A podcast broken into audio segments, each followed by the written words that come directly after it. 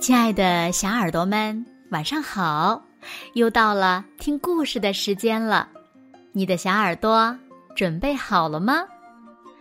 搜索关注微信公众号“子墨讲故事”，更多好听好玩的故事等你来听哦。我是每天晚上为小朋友们讲故事的子墨姐姐。今天呀。子墨要为小朋友们讲的故事呢，名字叫做《月亮罗莎和狼的美丽传说》。一起来听吧。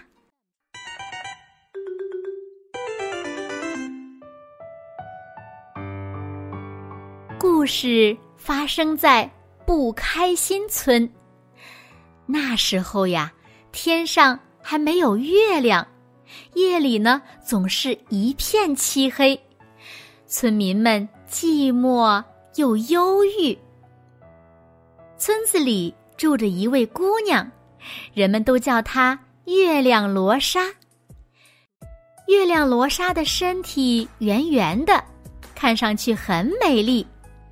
她的皮肤像光一样又柔又亮的，小脸蛋儿像棒棒糖一样。又红又香。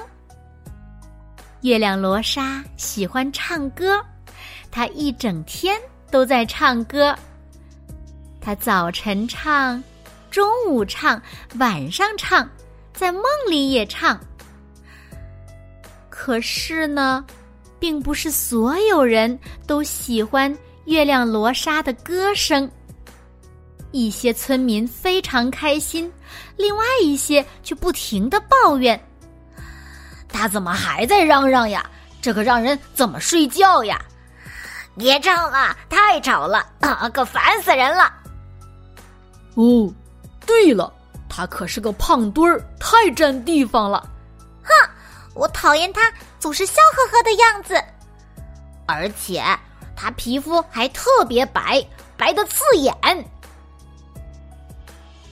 那些村民警告月亮罗莎，以后不能在村子里唱歌了，要唱的话就得换个地方。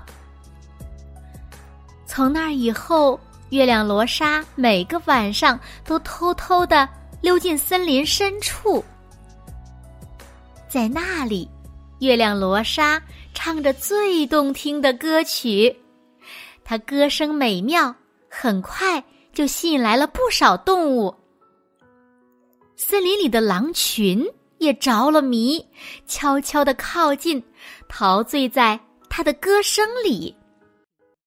天蒙蒙亮，森林里的观众们只能眼巴巴的望着他离开。他们唯一的愿望就是等到天再黑的时候，月亮罗莎可以再次歌唱。一天早晨，在月亮罗莎离开森林的时候，狼群意犹未尽的跟着月亮罗莎，不知不觉的走进了不开心村。可是，不开心的村民们暴跳如雷，用棍棒赶走了狼群。从现在开始，你哪儿也不许去，也不许唱歌。村民们。对月亮罗莎说。于是，月亮罗莎被关在了家里，再也不唱歌了。可是，夜深的时候，狼群又走出了树林，来到了村子。他们想听到月亮罗莎美妙的歌声。他们蹲守在。月亮罗纱窗下开始嚎叫，嗷呜，嗷呜！村民们大惊失色，大喊着：“他是个灾星，他是个巫婆！再等下去的话可不行，狼会叼走我们的孩子的，他会把我们逼疯的，他得滚得远些，最好再也别回来。”村民们组织了一次弄虚作假的举手表决大会，最终决定把月亮罗莎赶出村子。我们就用这投石器吧，只有投石器才能把它们扔得远远的。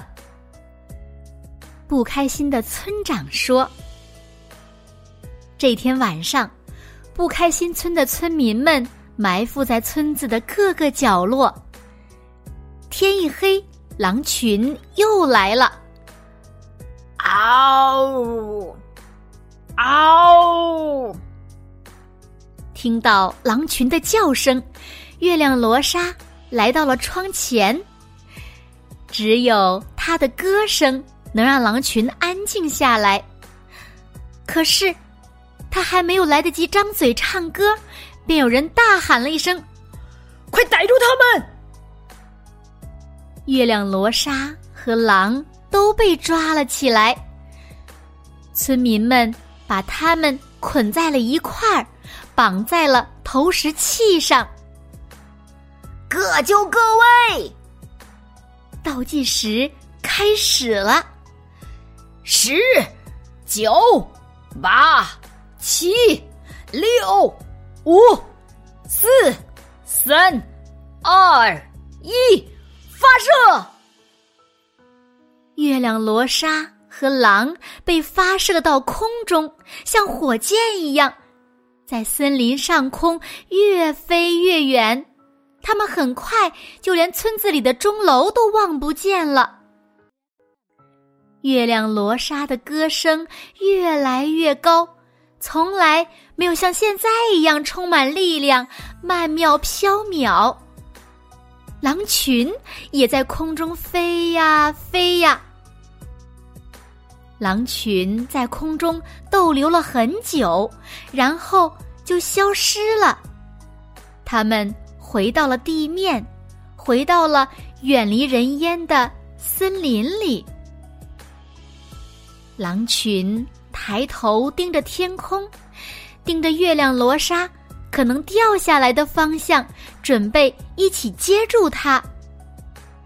只见夜空中一个明亮的圆，闪耀着光，却一动不动。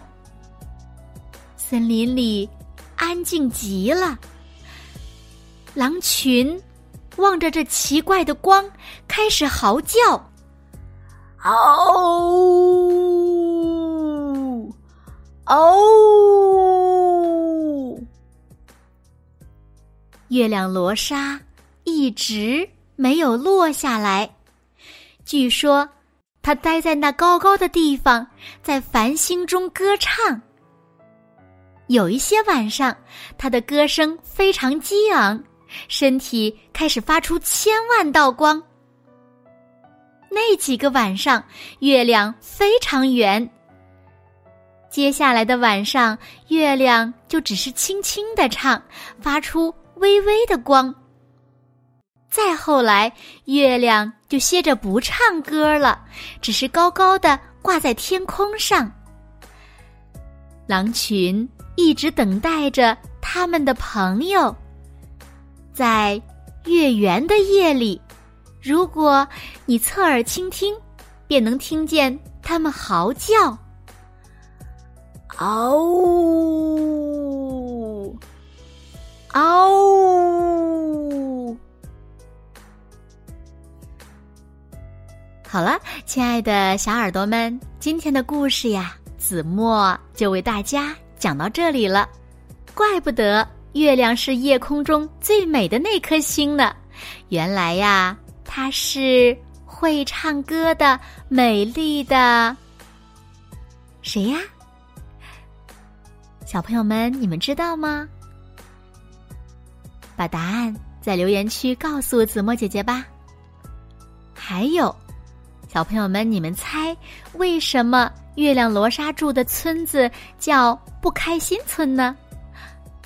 想一想，也欢迎留言告诉子墨姐姐哦。好了，那今天就到这里了。明天晚上八点，子墨依然会在这里用一个好听的故事等你回来哦。你一定会回来的，对吗？那如果小朋友们喜欢听子墨讲的故事，也不要忘了在文末点亮再看和赞，为子墨加油和鼓励哦。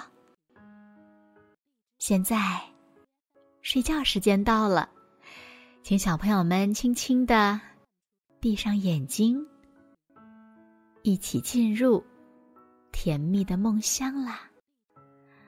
完喽，好梦。